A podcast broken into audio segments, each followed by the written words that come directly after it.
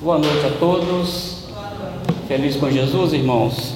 Louvado seja o Senhor por isso, né? Muito tempo ainda fiquei longe de vocês, estava com saudade de vocês. Tá bom, irmãos? Irmãos, a escritura de hoje é no Salmo 129. Salmo 129.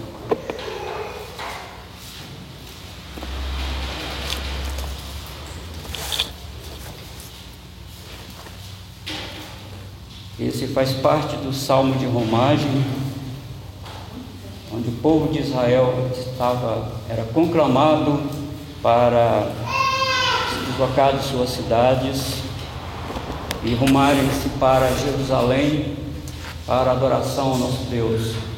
Eles levavam seus dízimos, ouro, prata, levavam gado para sacrifício, e não pensem vocês que era uma uma saída para Jerusalém tranquila, que o Salmo 133 nos diz que poderia ter havido uma confusão.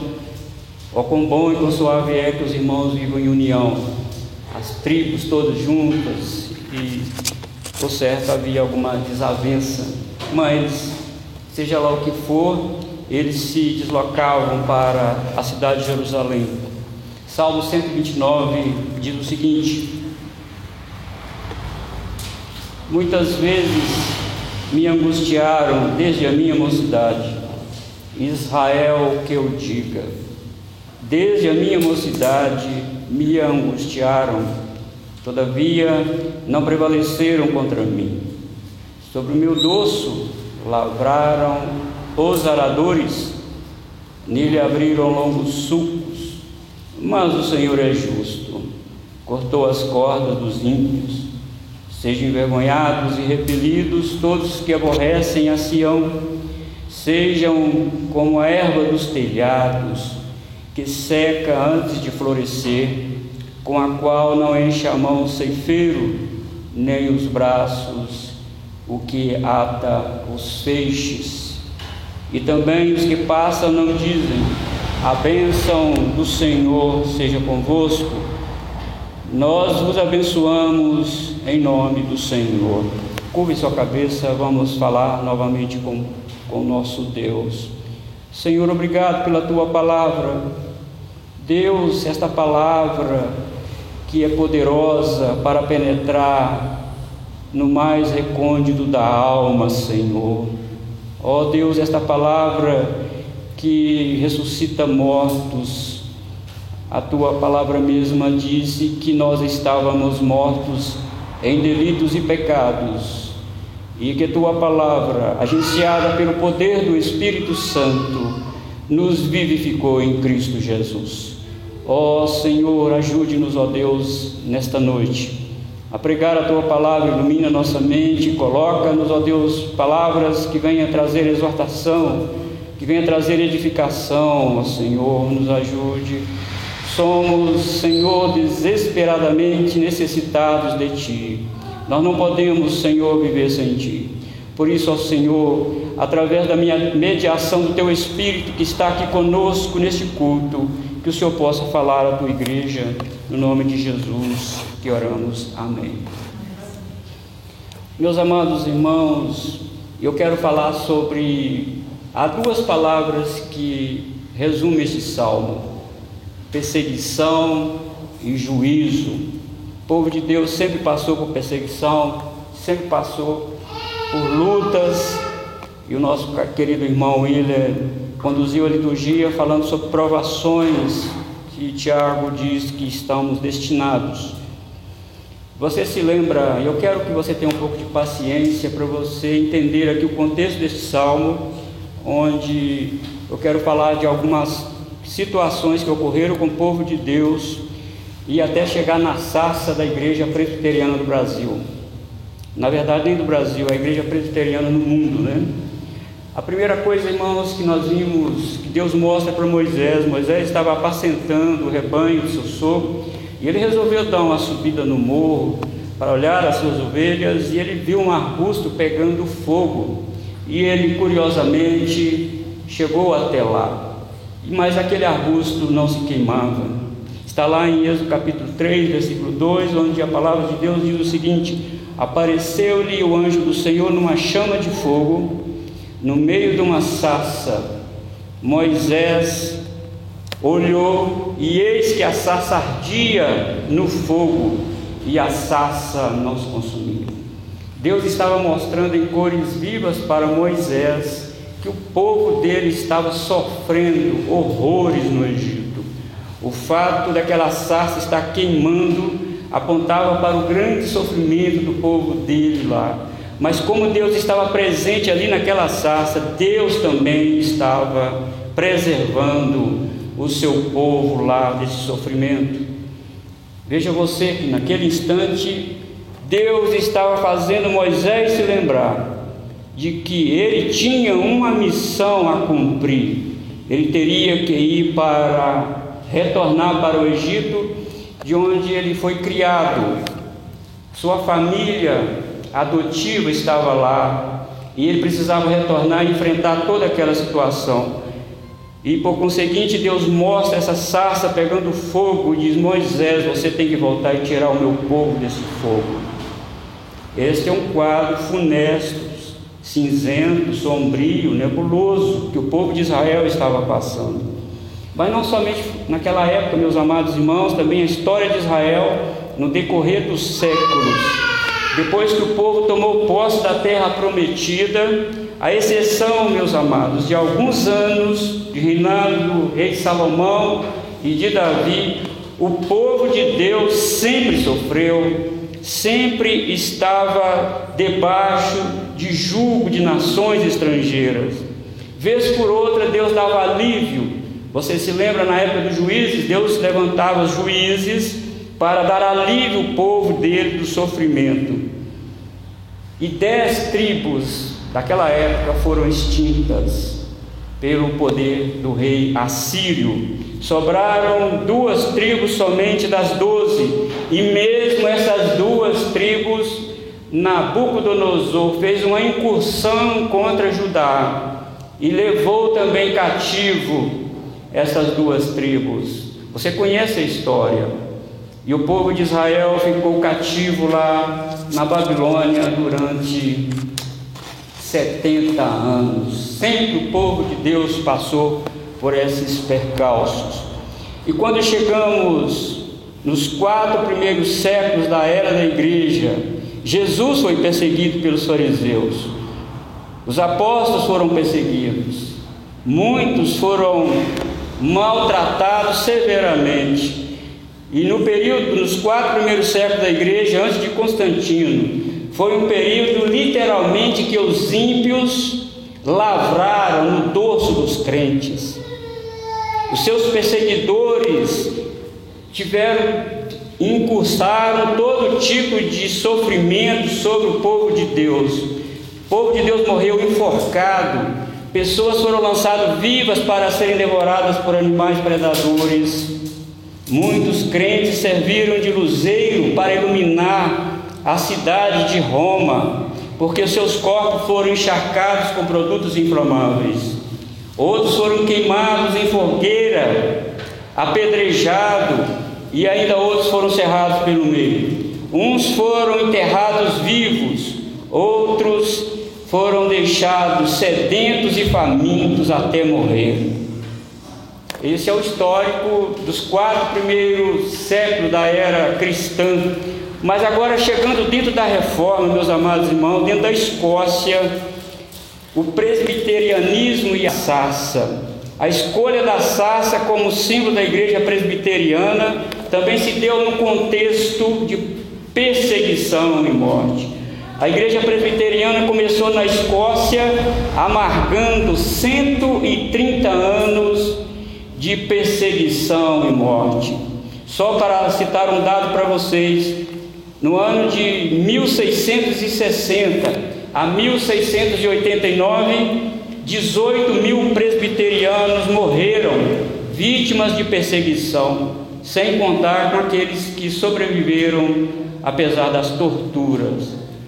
Talvez você não sabia que a sarça, símbolo da igreja presbiteriana, é uma imagem que relembra o seu nascimento, enfrentando o fogo da perseguição, porém sem ser consumida. Poderia, meus amados irmãos, também citar o sofrimento do povo de Deus agora, inclusive em países da África, onde pessoas são queimadas, pessoas são executadas a tiros, pessoas são, são enforcadas, pessoas são amarradas numa pedra e jogadas no fundo do rio para morrerem, crentes sendo torturados e mortos. Eu não sei se essa imagem que está passando na internet hoje, ontem e hoje, da depredação lá no Mackenzie, se é atual, não, não sei, não sei te informar, mas chegou até mim isso, essa depredação lá do Mackenzie, essa ira do povo contra os cristãos. E nós vamos ver nesse salmo aqui os dois tempos que o povo de Deus enfrenta. O primeiro tempo, versículo 1 a 4, o passado de sofrimento do justo. Veja bem o que o salmo diz: muitas vezes me angustiaram desde a minha mocidade. Esta é uma ação repetida, queridos irmãos, que se iniciou no passado. Muitas vezes me angustiaram, mas iniciou no passado e é um tempo contínuo. Diz o salmista que desde a sua mocidade ele foi angustiado. E aqui o povo de Deus, ele está representando todo o povo de Deus. Por certo, esse salmista que escreveu isso aqui era um velho e ele tinha passado por diversos problemas na sua vida, por diversos eh, sofrimentos inerentes à sua fé, e por isso ele, desde a minha mocidade, eu tenho passado por lutas, por dificuldades. Então, meus amados irmãos, nós ficamos pensando, por que esse ódio todo contra o povo de Deus? Por que isso que as pessoas estão chamando de cristofobia? Por que esse ódio todo contra a palavra de Deus? Por que isso? Existem razões, irmãos, que de, desde o início o povo de Deus nunca teve relação amistosa com os ímpios. E nem podemos ter relação amistosa com, com os ímpios, porque eles odeiam a luz, eles odeiam a verdade, o ímpio que está morto em seu delito e pecado odeia Cristo. Para ele amar Cristo, para ele servir a Cristo, ele precisa ser nascido de novo. O seu interior precisa ser transformado. Porque tudo que eles fazem contra Cristo, tudo que eles fazem contra a igreja, está manifestando exatamente o que está no seu coração irregenerado. Está manifestando exatamente o que ele é. É claro que eles têm que nos odiar. Nosso chefe não é Satanás, nosso chefe é Jesus Cristo. Eles nos odeiam porque não são do nós, de nós, de João, que saíram de nós porque não era de nós. E vejam bem, meus amados irmãos, as Escrituras delimitam a raça humana somente em dois povos: os que são salvos pela cruz de Cristo e os que se perdem Existe, existem aqueles que tomam a cruz e seguem a Jesus, mas existem os que tropeçam na cruz e caem. No Calvário, os dois ladrões revelavam a divisão da raça humana, sendo um posto à esquerda do Salvador e o outro estava à direita. O homem crucificado à esquerda de Jesus externou tudo o que ele era, externou tudo que estava dentro do seu coração. Ele revelou a sua natureza, sua origem, revelou o seu coração mau e irregenerado, mostrou a quem pertencia, ao passo que o da direita reconheceu Jesus como Senhor. Ele orou, ele confessou seus pecados, pregou para o seu amigo e morreu crucificado como outro, mas Jesus ali levou seus pecados. Ele não foi sepultado com seus pecados. Jesus o lavou. Você lembra lá de Caim e Abel? Nós não ficamos sabendo lá no Pentateuco de quem Caim pertencia, mas nós sabemos em 1 João, João revela que Caim era do maligno. Então existem somente duas sementes no mundo: a semente da mulher e a semente de Satanás. E todos aqueles que pertencem a Satanás odeiam, odeiam o povo de Deus. Agora veja comigo o verso 2: Todavia não prevaleceram contra mim.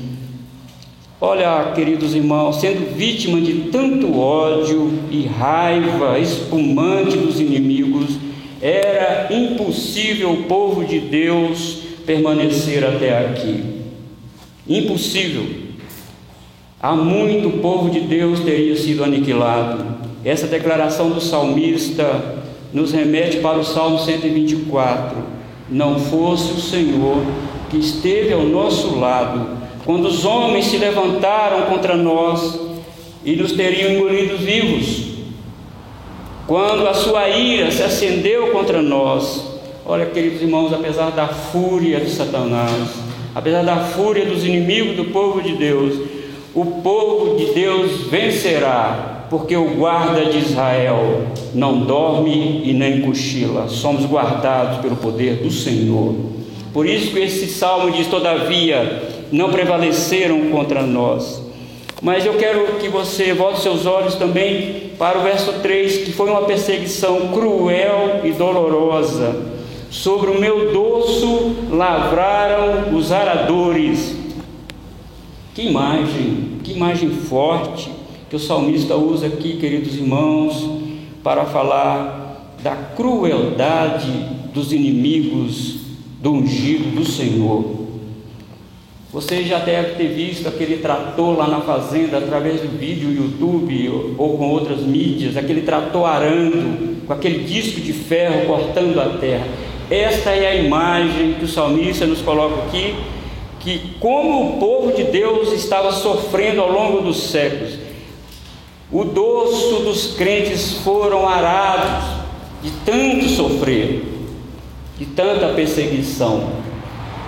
Olha, amados irmãos, Jesus disse que no multiplicar da iniquidade, o amor de muitos se esfriaria. E ele fez uma pergunta retórica.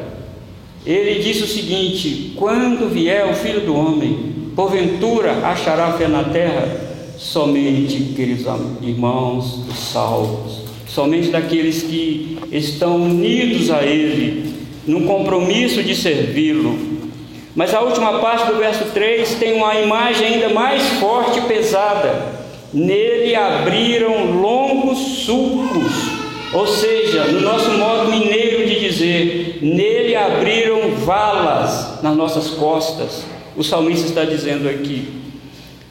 O sofrimento provocado por perseguições continuadas desde a eternidade do ungido do Senhor provocaram profundas feridas que podiam ser vistas. A dor para o povo de Deus era intensa. Mas eu quero que você volte aí para o versículo 4. Mas o Senhor é justo, cortou as cordas dos ímpios. Louvado seja o Senhor por isso. Deus sempre controla, queridos irmãos, a maldade dos ímpios. Nunca que o homem mau age deliberadamente e sem controle.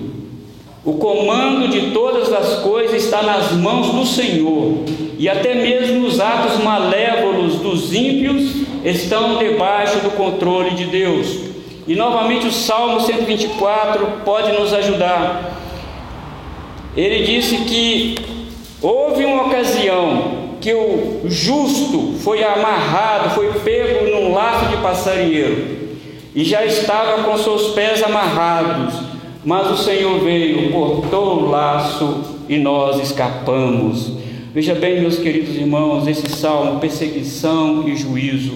Neste primeiro tempo, aqui no versículo 1 a 4, o salmista mostra como que o povo de Deus estava sofrendo naquela época e ao longo da história nós sabemos como o povo de Deus sofre por defender a verdade, por defender as Escrituras como verdade absoluta de Deus.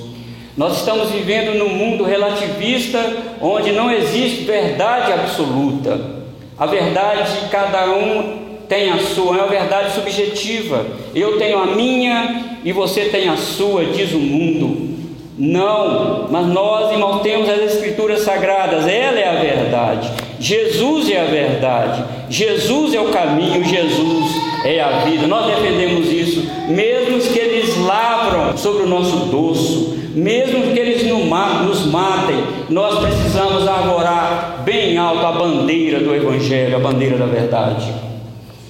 Mas agora, meus queridos irmãos, do versículo 5 a 8, o futuro terrível e condenável do ímpio. Sejam envergonhados e repelidos todos que aborrecem a Sião. Você já deve estar familiarizado com este termo Sião e Jerusalém. E à luz do Novo Testamento, Sião e Jerusalém se retratam como a igreja. Mas veja, queridos irmãos, odiar a Sião é odiar o povo de Deus. E odiar o povo de Deus é odiar o próprio Deus. E a primeira consequência de se fazer isso é mostrar aquilo que não pode ser mostrado. A raiz do verbo hebraico aqui, envergonhar, está ligada a expor as partes íntimas do inimigo. É tirar-lhe a proteção, é desprezá-lo, é expô-lo à, ignomínia, é ao ridículo, é menosprezar, é zombar dele. Esta é a raiz do verbo envergonhar. Meus queridos, isso é exatamente este preço tão pesado que o justo sofre nessa vida, que o ímpio sofre nessa vida e sofrerá também futuramente. Lembra do que fizeram com Jesus? Em Mateus capítulo 27, versículo 31 está escrito: Depois de o terem escarnecido, despiram-lhe o manto e o vestiram com as suas próprias vestes. Mas veja ainda o verso 28 lá: despojando-o das vestes, cobriram-lhe com um manto escarlate, expuseram Jesus ao ridículo, zombaram de Jesus, escarneceram do nosso Salvador. Mal sabiam que eles estavam a enfrentar o juízo de Deus no futuro. E o salmista antecipa isto aqui no seu próprio tempo, que o juízo de Deus contra aqueles que odeiam a igreja virá sem misericórdia. Serão envergonhados e repelidos diz o salmista aqui. Paulo diz que Jesus, na sua morte e ressurreição, humilhou os principados e potestades.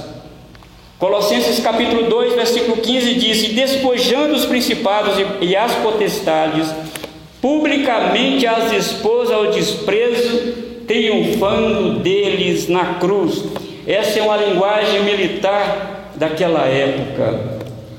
Quando um exército vencedor ia numa batalha, ele trazia o general daquele exército que perdeu a batalha, tirava-lhe a roupa dele e também dos seus soldados, amarravam as mãos, no caso de Roma, faziam eles entrar em fila dentro da cidade de Roma nus.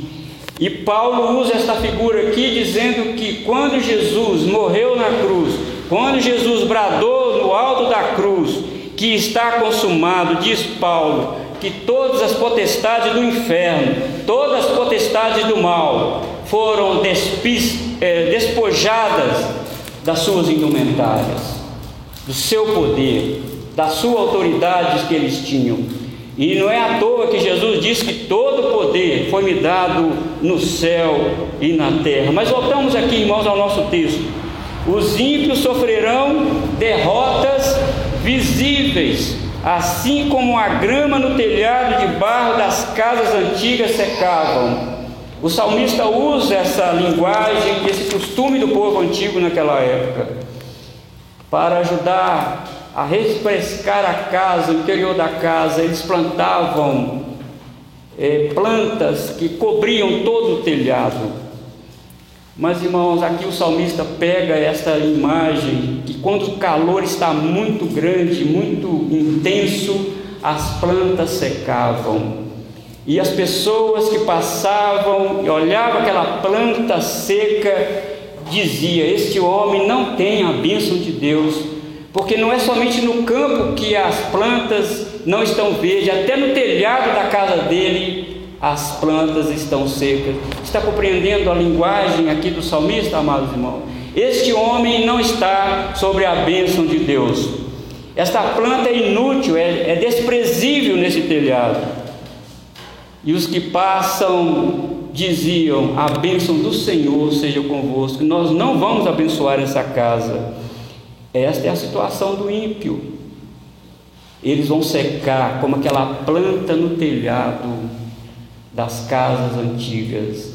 Eles vão perder a sua força, eles vão perder o seu verdor, vão perder o seu ímpeto, porque Jesus disse: Olha, eu edificarei a minha igreja, sobre esta pedra edificarei a minha igreja, e as portas do inferno não prevalecerão contra ela.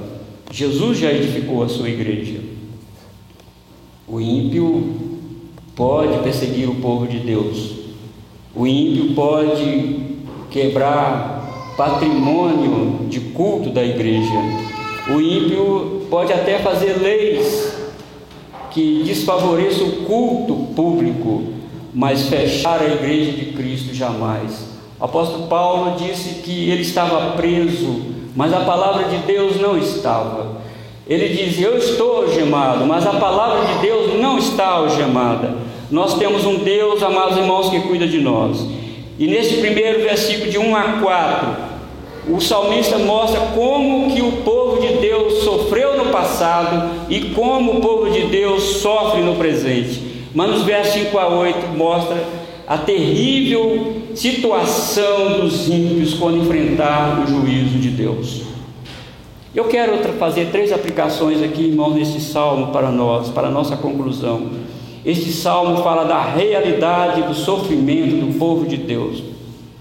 Ele quer nos ensinar que nossa vida aqui sempre está marcada por sofrimentos, por angústias e lágrimas. É mentira dos pregadores que dizem: venha Jesus e todos os seus problemas serão resolvidos. É mentira de quem prega que a nossa vida aqui é uma vida de somente vitória, somente vitória, somente. Não, nós passamos por dificuldades, nós passamos por lutas, nós passamos por provações. Nós passamos por coisas que nem ao, nem ao menos nós ainda imaginamos que iríamos passar. Meus irmãos, mostra a realidade do pecado e as consequências da queda ao ponto de o próprio ser humano odiar mortalmente o seu semelhante. Não tem como o povo de Deus fugir deste ódio, sempre seremos ativos. Jesus falou para os apóstolos: Eis que vos envio como ovelhas no meio de lobos. Ovelha não sabe brigar, ovelha não tem força para brigar com o lobo. Ovelha, se não for um bom pastor para guardá-la, essa ovelha com certeza morrerá. Mas Jesus disse: As minhas ovelhas, eu cuido dela, e nenhuma dessas ovelhas perecerá das mãos do meu Pai, ninguém pode tirar as minhas ovelhas da mão dele. Nós estamos seguros em Deus, amados irmãos. Podemos sofrer perseguição, podemos sofrer situações desfavoráveis aqui, mas, queridos irmãos, nós estamos guardados pelo poder do Senhor. Também esse salmo mostra o sofrimento do nosso Salvador Jesus Cristo nos versos 1 a 3, com certeza se aplica exatamente a Cristo. O chicote dos soldados romanos fizeram sulco nas costas do Senhor. Desde a sua mocidade, Jesus sofreu angústias profundas até se intensificar na cruz. Cortaram o corpo de Jesus como um arado cortava a terra Aqui também tem o cumprimento de Oséias capítulo 11, versículo 1. Quando Israel era menino, eu o amei, e do Egito chamei o meu filho. Mateus capítulo 2, versículo 13 a 15, mostra a fuga de José e Maria, levando o menino Jesus para o Egito, para escapar da morte. E o salmista diz aqui: Desde a minha mocidade eu sofro. O ministério terreno de Jesus foi de perseguição e até culminar com sua morte na cruz. Mas também, irmãos, apesar de mostrar a realidade do sofrimento do povo de Deus, e apesar também de mostrar o sofrimento do nosso Salvador, mas também mostra o triste fim dos ímpios. Se o justo não escapa do sofrimento, da mesma forma o ímpio não escapará do juízo de Deus. O povo de Deus deve se alegrar, queridos irmãos, em saber que Deus é justo e vê todas as atrocidades que o mundo faz contra o seu povo. Deus está sentado no seu trono e ele vê todas as coisas e nada escapará do escrutínio de Deus, nada escapará do juízo de Deus. Enquanto isso, irmãos, devemos fortificar nossa fé em Cristo Jesus. Diante desse quadro tão terrível, tão desfavorável, quanto mais nos aproximarmos da volta de Jesus, mais o ímpio destilará seu ódio contra a igreja. Quanto mais nos aproximarmos da volta de Jesus, mais sofreremos retaliação, amados. Mas sabe de uma coisa: o Senhor nos guardará até o final.